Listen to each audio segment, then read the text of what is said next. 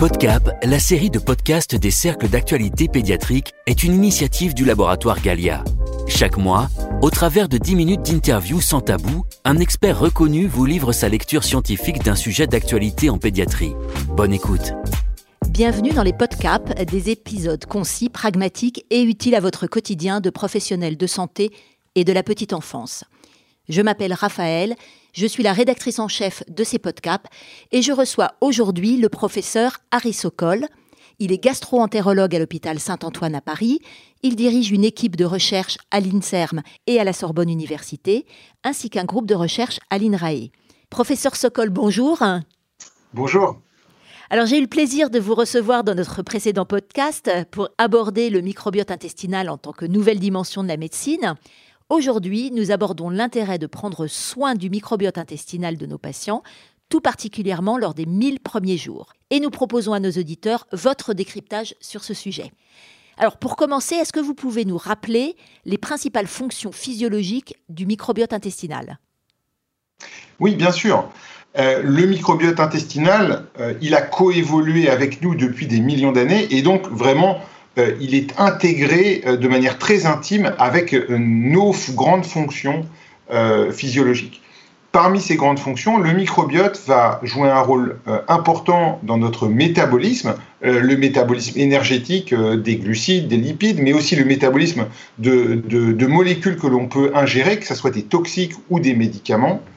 Ce microbiote, il va jouer un rôle dans euh, ce que l'on appelle la barrière intestinale, c'est-à-dire finalement le maintien des défenses euh, au niveau de notre muqueuse euh, intestinale, un rôle dans la protection contre les infections intestinales, notamment en entrant en compétition avec les pathogènes, un rôle dans la stimulation, la maturation de notre système immunitaire, que ce soit dans l'intestin localement, mais aussi à distance vraiment partout dans notre organisme. Par exemple, on va retrouver au niveau de notre moelle osseuse euh, des molécules microbiennes qui vont jouer un rôle dans la, myélopoïèse, dans la production euh, des cellules euh, immunitaires. Et enfin, on se rend compte même aujourd'hui que ce microbiote va avoir des effets encore au-delà sur, par exemple, les fonctions cérébrales, la manière dont notre cerveau va fonctionner. Alors si on s'intéresse plus particulièrement aux nourrissons et aux jeunes enfants, il semble que la période des 1000 premiers jours euh, joue un rôle fondamental pour le microbiote intestinal. Est-ce que vous pouvez nous en dire plus sur ce sujet? Oui, bien sûr. La période euh, des 1000 premiers jours, le, début de la vie, est vraiment euh, une période charnière concernant les effets du microbiote sur notre santé, pour plusieurs raisons. D'abord parce que in utero, nous sommes, nous sommes stériles, nous n'avons pas de micro-organismes qui nous colonisent. Et donc, on va rencontrer nos premiers micro-organismes, ce monde microbien, à partir de la naissance. Et suivant le, type de micro-organisme que l'on va rencontrer, eh notre système immunitaire, notre euh, métabolisme, globalement, l'ensemble de nos fonctions vont être euh, euh, impactés, modulés par, euh, par ces premières rencontres, et avec des effets qui sont pour tout le reste de la vie, un petit peu comme si on avait cette empreinte sur notre physiologie qui était imprimée par le microbiote intestinal. De ce fait, le mode de naissance, l'alimentation en période néonatale vont avoir des effets importants sur justement les, types de micro-organismes que l'on va rencontrer et favoriser. Alors, quels sont les facteurs qui influencent la composition et le bon fonctionnement du microbiote intestinal? Alors, au niveau du début de la vie, euh, de cette période euh, néonatale et des premières semaines, premiers mois, euh, le, mode d'accouchement en lui-même est un facteur majeur, puisqu'on ne va pas rencontrer les mêmes bactéries si on passe par voie naturelle, par voie vaginale ou par césarienne. Euh, dans le, cas de la césarienne, on va rencontrer d'abord des bactéries issues de la peau et de la salle d'opération. Euh, par voie basse, on va rencontrer des, bactéries de la filière génitale maternelle et des bactéries également fécales. Ensuite, euh, l'alimentation va jouer un rôle absolument majeur. on sait que l'allaitement maternel, qui doit bien sûr être favorisé, est un, un, aliment extrêmement actif qui va contenir euh, des molécules issues du microbiote maternel et qui vont se retrouver dans le lait avoir des effets sur l'intestin euh, du nouveau-né. De la même manière, on va trouver des bactéries euh, issues du microbiote maternel et, des immunoglobulines A qui vont avoir des effets positifs sur le développement et la protection de l'intestin du nouveau-né. Bien sûr, si on ne peut pas avoir d'allaitement maternel, il y a un certain nombre de, formules infantiles qui sont disponibles, dont certaines vont être faites pour essayer de stimuler ce, microbiote avec la présence de, fibres, de végétales de type prébiotique, voire également de probiotiques. Alors, quel conseil est-ce que vous pourriez donner pour entretenir le microbiote intestinal et donc renforcer son bon fonctionnement? Alors on peut dire qu'il y a deux grandes familles de conseils. D'abord, la première euh, famille de conseils, c'est d'essayer de stimuler son microbiote, de stimuler notamment les bons acteurs euh, de ce microbiote. Et donc pour cela, euh, il faut essentiellement enrichir l'alimentation en fibres végétales en grande quantité et en grande diversité. Bien sûr, dans un contexte pédiatrique, cela doit se faire aussi en tenant compte des règles de diversification alimentaire euh, recommandées par, euh, euh, les pédiatres. Mais dès que l'on va être dans la capacité d'apporter des végétaux, les apporter en grande quantité et en grande diversité va stimuler les bonnes bactéries de notre microbiote et augmenter la diversité également de notre microbiote intestinal. Ensuite, on peut dire qu'il y a euh, des conseils euh, pour éviter finalement ce qui va agresser notre microbiote. Donc, les antibiotiques, euh, ne les donner que quand c'est nécessaire, évidemment, et, c'est indispensable dans un certain nombre de cas de prendre des antibiotiques. Éviter également les aliments transformés, ultra transformés, qui vont contenir des émulsifiants, des conservateurs, des colorants, dont on sait aujourd'hui qu'ils vont agresser le microbiote et donc les interactions avec nos cellules. De la même manière, on a maintenant euh, des éléments qui suggèrent que euh, l'alimentation occidentale avec trop de graisse, trop de viande, va également être délétère et qu'il faut favoriser plutôt une alimentation de type méditerranéen.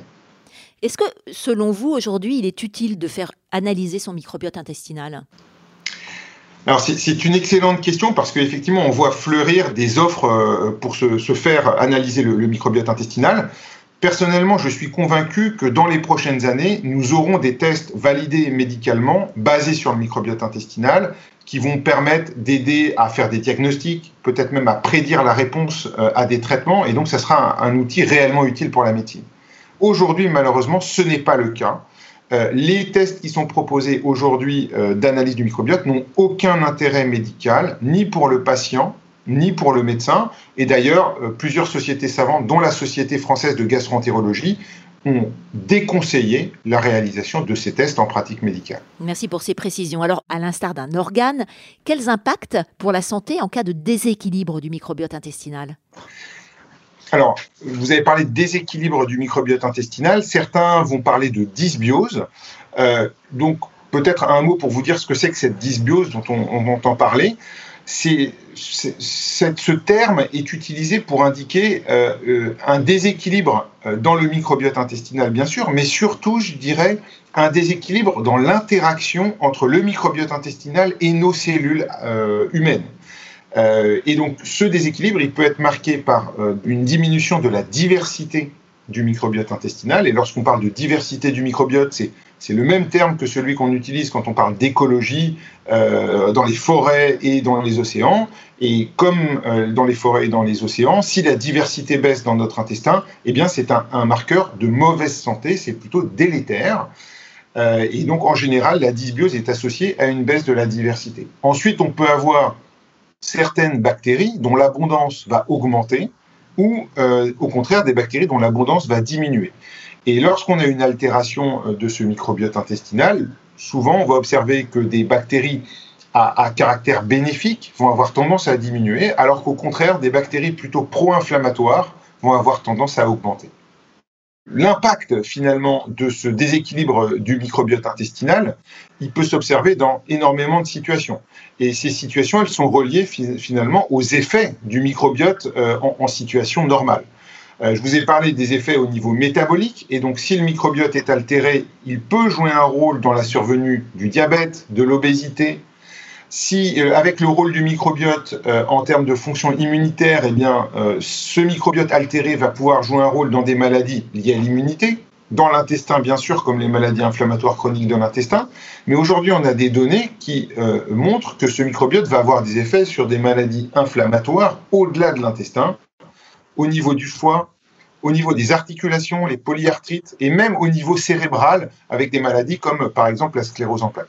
Aujourd'hui, quel intérêt a-t-on à prendre soin du microbiote intestinal? Alors, le, microbiote étant un acteur majeur pour notre santé, pour euh, tous les éléments dont on a parlé, euh, le métabolisme, l'immunité euh, et, bien d'autres, il est évident que c'est intéressant de protéger ce microbiote de la même manière que c'est intéressant de protéger son foie et que si on agresse trop son foie, on va finir par être malade. Eh bien, c'est un petit peu le même concept. On a un, patrimoine microbiote, un capital microbiote, entre guillemets, et euh, on a intérêt à le protéger euh, en évitant de l'agresser avec les, facteurs dont on a parlé précédemment et en essayant de, l'enrichir, de le stimuler. Et donc ça passe par les végétaux en grande quantité, en grande diversité, des aliments fermentés aussi dont on, voit qu'ils vont euh, favoriser un microbiote en bonne santé. Au-delà du préventif, est-ce qu'il y a un rôle plus curatif du microbiote intestinal? Alors, avec les, découvertes du rôle du microbiote dans les maladies, c'est euh, effectivement aujourd'hui une question qui est très clairement posée. Euh, il y a un certain nombre de circonstances où on pense que modifier, moduler le microbiote va avoir des effets thérapeutiques. C'est par exemple le cas dans les maladies inflammatoires chroniques de l'intestin. Euh, mais ce qu'il faut toujours avoir en tête, c'est que le microbiote n'est pas le seul acteur dans la santé et, non plus dans les pathologies, à part peut-être une exception qui est euh, euh, l'infection à Clostridioides difficile. Mais en dehors de cette circonstance, le microbiote, quand il est impliqué dans une pathologie, c'est avec d'autres facteurs. Et donc, euh, en tout cas, ma vision des choses, c'est que probablement les traitements que l'on va développer basés sur le microbiote à l'avenir vont être les plus utiles en combinaison avec des approches classiques qui, vont cibler euh, l'hôte, le système immunitaire, le métabolisme, etc. Alors, quels conseils souhaitez-vous partager avec vos collègues qui prennent en charge des nourrissons et des jeunes enfants pour intégrer la prise en soin du microbiote intestinal dans leur pratique Alors, d'abord, la première chose, c'est que je ne suis pas pédiatre. Euh, et donc, ce que je vais vous donner comme recommandation, ce ne sont pas des recommandations d'un pédiatre le premier élément à avoir en tête, c'est que ces 1000 premiers jours, en fait, ils commencent in utero. C'est-à-dire que même si in utero, le fœtus est stérile, eh bien, il est euh, impacté quand même par le microbiote de sa mère. Et notamment, on sait aujourd'hui que des molécules produites par le microbiote maternel sont absorbées, passent dans la circulation sanguine, et certaines d'entre elles vont atteindre euh, le, fœtus, l'embryon, et potentiellement avoir des effets sur le développement. Donc déjà, la grossesse en elle-même est une période où on peut donner des, recommandations d'alimentation saine. Hein, on va revenir sur ces recommandations, mais c'est des recommandations très classiques. Ensuite, à partir du, début euh, de la vie, essayer de favoriser l'allaitement maternel et donc euh, d'encourager les mamans à, à allaiter. Et c'est pas toujours facile parce que l'allaitement n'est pas toujours quelque chose de simple. Euh, il va falloir suivre euh, les recommandations des pédiatres en termes de diversification alimentaire, mais dès que ça sera possible, donner des fibres végétales, donc des, fruits, des légumes, en grande quantité et en grande diversité, encore une fois, toujours en respectant bien sûr les recommandations du pédiatre vis-à-vis de la diversification. Ensuite, les autres euh, éléments, c'est éviter finalement tous les, les, aliments qui vont euh, potentiellement agresser notre microbiote intestinal. Et donc là, on va parler de tous les aliments industriels, transformés, ultra transformés, qui vont contenir des conservateurs, des émulsifiants, même des colorants. Et eh bien, tous ces éléments, aujourd'hui, on a un corpus de données qui euh, montre que euh, cela va agresser le microbiote et donc la relation avec nos cellules dans l'intestin. Éviter d'agresser son, son, microbiote, euh, à nouveau, donc euh, les antibiotiques uniquement quand c'est nécessaire, mais c'est vraiment important car euh, on sait que c'est à cette période du début de la vie que beaucoup de choses vont se jouer et aussi que les bonnes habitudes ou au contraire les très mauvaises habitudes vont se prendre et ce pour, pour toute la vie. Eh bien, merci beaucoup, professeur Sokol, pour ces éclairages. Ce podcast vous a été utile? Alors ne manquez pas de le liker, de le partager et d'en parler à vos confrères. Rendez-vous le mois prochain pour aborder un autre sujet lié à la pédiatrie et l'alimentation infantile. L'équipe de rédaction des podcasts du laboratoire Galia vous remercie de votre écoute.